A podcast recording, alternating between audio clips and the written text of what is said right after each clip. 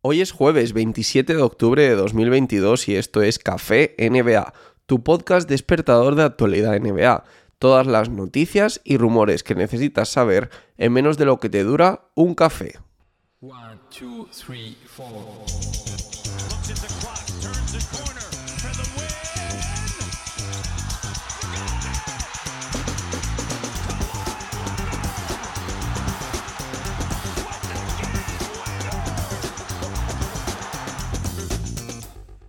La verdad que los últimos días han sido bastante movidos en cuanto a las declaraciones de Adam Silver con respecto a Víctor Wembanyama, a esa posibilidad de que haya equipos que estén tanqueando esta temporada para conseguir a un jugador que en la propia opinión de Silver, y creo que es un consenso en toda la NBA, es un jugador generacional, uno de esos jugadores que sale de una vez cada muchos años. Y bueno, en línea con esto, Adam Silver hizo unas declaraciones en las que decía que habían avisado, que habían puesto en advertencia a los equipos de la NBA en que iban a prestar mucha atención al tanking este año, en que iban a mirar con mucho detenimiento todos aquellos equipos que jugaran a perder para buscar un pick número uno del draft en particular, como digo, para este año. El tema es que en medio de esa conversación, que puede llegar a tener sentido, aunque es verdad que la NBA tiene bastante difícil decidir si un equipo está jugando a perder o no, pero bueno, es algo también eh, donde siempre entra una opinión subjetiva y creo que la NBA nunca se va a poder mojar en eso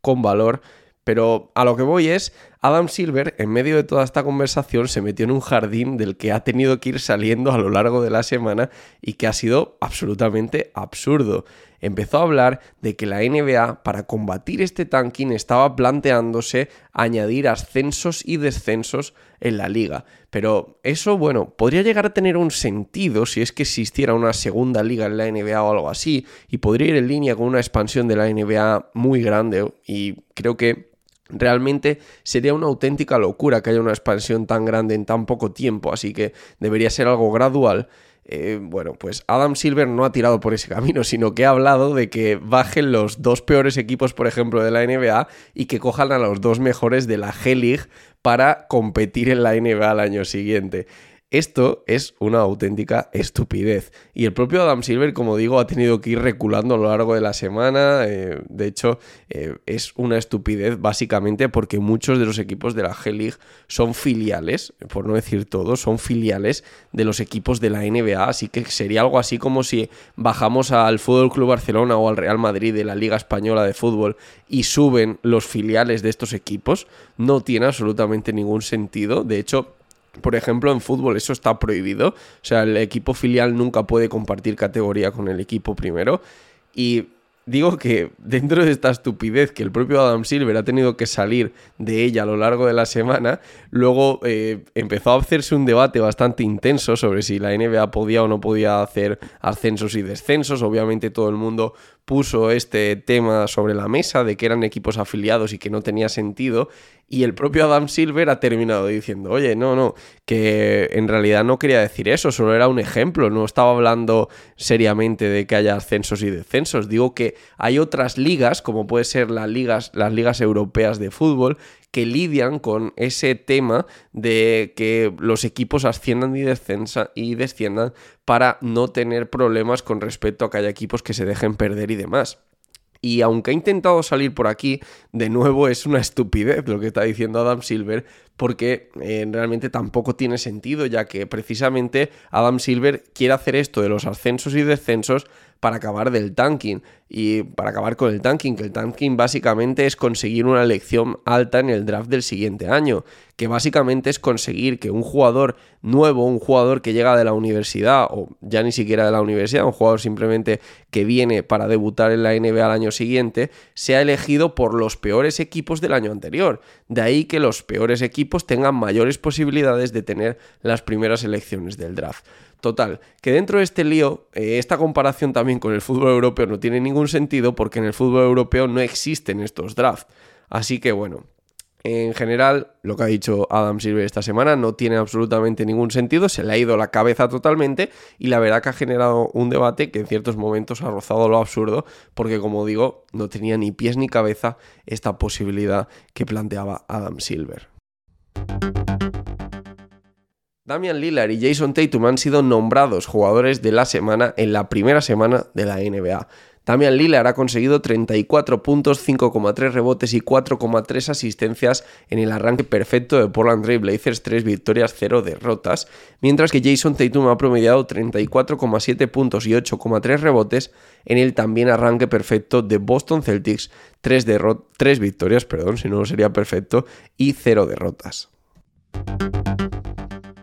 Jay Crowder continúa apartado de los Phoenix Suns mientras ambos lados, Phoenix Suns y Jay Crowder, consiguen resolver la situación vía traspaso. Crowder ha pedido el traspaso hace unos días a los Phoenix Suns porque eh, al parecer, o eso decía la prensa, eh, había perdido la titularidad en favor de Ken Johnson. Eh, sin embargo, Jay Crowder ha salido a hacer unas declaraciones diciendo que la petición de traspaso no tiene realmente nada que ver con que haya perdido la titularidad, sino que él ya no está a gusto en Phoenix, que está buscando otras aventuras, ha pasado allí dos grandes años, ha tenido grandes momentos, pero que está en busca de otras cosas también, pues por temas de familiares y demás, que quiere salir de allí.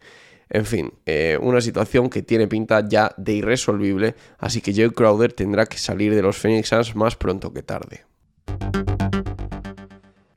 Hablando de los Phoenix Suns, estos días hemos conocido que después de que Robert Sarver pusiera a la venta los Phoenix Suns, un poco obligados también por la NBA y por todo el contexto de esa sanción, esa investigación que hubo sobre los abusos a los empleados y todo eso, pues eh, uno de los propietarios que podría haber en la NBA en un futuro es Barack Obama. El que fuera presidente de los Estados Unidos parece que estaría detrás de alguno de estos grupos inversores que estaría apostando por adquirir el equipo, por adquirir la franquicia y bueno, personalmente es algo que a mí me gustaría. Creo que Barack Obama siempre se ha mostrado como un tipo al que le gusta mucho el baloncesto, le gustaba muchísimo la NBA y sería bastante divertido verle como un propietario. No creo que llegara al nivel de extravagancia de algunos de los actuales, pero sin duda creo que sí podría ser una de esas personas que atraiga más a las cámaras que otros propietarios de los que tenemos actualmente.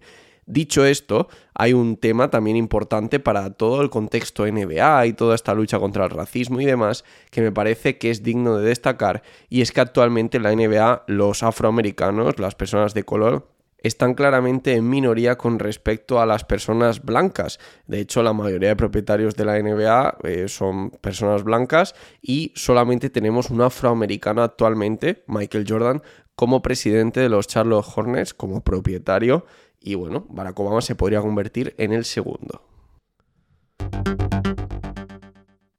Russell Westbrook parece que está más cerca de reducir su papel en el equipo, de ir empezando, por ejemplo, a jugar menos minutos, a jugar menos partidos, que no a ser traspasado. Es verdad que los Lakers continúan explorando vías, siguen hablando con equipos, intentan introducir en el traspaso a varios equipos para intentar colocar a Russell Westbrook en aquel equipo que tenga espacio salarial para absorberlo, pero también es verdad que tienen esas primeras rondas de 2027 y 2029 un poco paradas porque no están dispuestos del todo a traspasarlas para conseguir mover a Russell Westbrook. Y también es verdad que viendo el arranque tan malo de la temporada parece que podrían estar incluso entrando aún más dudas de que sea el momento de hacer cambios de ese calibre, de dar rondas de draft por jugadores como LeBron James Anthony Davis que es cierto que pues bueno, un año más siguen a un buen nivel, eh, Lebron un año más sigue a buen nivel, pero que es cierto que con el paso de los años, con el paso de las lesiones también de Anthony Davis, va dejando más que desear y tal vez no sea el momento de dar todo, de dar todo tu futuro, 2027 y 2029, las rondas de las primeras rondas de draft, para mover a Russell Westbrook. Una polémica que ha habido también esta semana es que Carl Anthony Towns ha dicho, eh, bueno, ha criticado públicamente la comida que come Anthony Edwards, diciendo que tal vez debería cuidarse un poquito más, que es joven, que debería mirar más por la comida que come, dejarse de tanto Popeyes y todo eso, porque son cosas que a Towns no le hacen feliz. Dice que además son atletas de alto nivel y que por tanto deberían hacer otro tipo de, de alimentación. El tema de Popeyes viene porque Anthony Edwards hizo el año pasado, bueno, en la temporada pasada, perdón, un anuncio con Uber Eats junto a Jean Moran en el que hacían una especie de concurso de mates donde hacían mates mojando piezas de pollo en distintas salsas, eh, de forma así, pues alguno más gracioso que otro. Eh, el anuncio lo podéis encontrar en YouTube y la verdad que, bueno, os animo a que le echéis un vistazo, pero no va más allá de esta tontería el tema. Y es verdad que Cal Anthony Towns eh, está criticando a Anthony Edwards porque ha hecho pues dos de cuatro partidos malos este año, los otros dos han estado bien, pero también es verdad que cuando he visto a Anthony Edwards en imágenes este año, me ha dado la sensación de que está un poquito más ancho. No quiero decir que haya cogido de verdad peso, que esto esté relacionado con lo que dice Carl Anthony Towns, pero entiendo que todo va un poquito relacionado, ¿no? Además, Carl Anthony Towns tenía que ser totalmente consciente de que cuando dijera eso en rueda de prensa iba a explotar y que se iba a convertir en, en un follón en redes sociales. El pasado martes arrancó la NBA y con ello podemos volver a hablar de audiencias y de cuál es el estado de la NBA en este sentido. Sabéis que además el contrato de, de televisiones se acaba pronto y las audiencias van a ser muy importantes para que la NBA siga luchando por ese aumento que quiere conseguir en los ingresos por televisión. Como digo, el martes empezó la NBA, lo hizo con un Sixers Celtics que promedió 2,98 millones de espectadores, lo que representa una subida del 31% en ratings, hizo un 1,7 en rating y 36% en viewership. No suelo prestar mucha atención a los temas de rating, aunque sé que en Estados Unidos son muy importantes, porque no termino de ver la comparativa exacta de cómo funciona con los shares, que es cómo se mide la audiencia en España, ¿vale? Pero bueno, el rating de 1,7 ahí queda también. Lo digo para el que tenga conocimiento de cómo funciona. Con respecto al gran partido de la inauguración, el de los campeones con los Lakers, Golden State Warriors Los Ángeles Lakers, promedió 3,55 millones de espectadores, lo que le convierte en el partido más visto de una Opening Night en TNT en la televisión americana desde la noche de apertura de 2019 seguimos con lo de siempre, ¿no? Es una subida del 17% con respecto al año pasado, pero sigue siendo números por debajo de lo que se conseguía antes de la pandemia. Es verdad que es positivo, que se está recuperando la audiencia poco a poco, pero también es verdad que no debemos perder de vista, no nos deben vender simplemente que la audiencia ha subido un 20% y que parezca todo que es maravilloso, porque la audiencia sigue por debajo de la audiencia de 2019, que es la audiencia que marcaba que la NBA se estaba convirtiendo en un deporte mayoritario en Estados Unidos, un deporte obviamente eh, siempre por detrás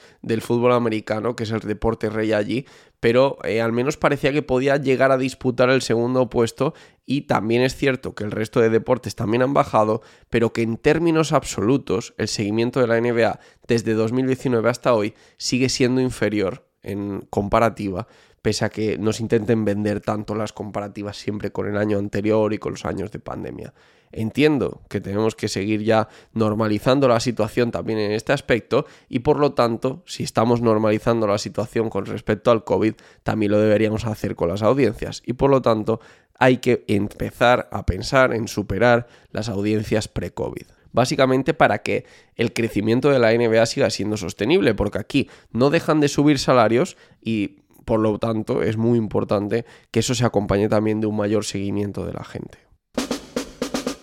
Y esto es todo por hoy, un café NBA larguito, espero que os haya gustado, dejarme un me gusta en iVoox en señal de apoyo, podéis dejarme recomendaciones de 5 estrellas en Spotify, en Apple Podcast o allí donde me escuchéis. Sin duda, muchísimas gracias por estar al otro lado porque sin vosotros esto no tendría sentido y esto no sería posible. Me podéis encontrar en redes sociales como arroba Javi Mendoza NBA y nos escuchamos en el próximo episodio.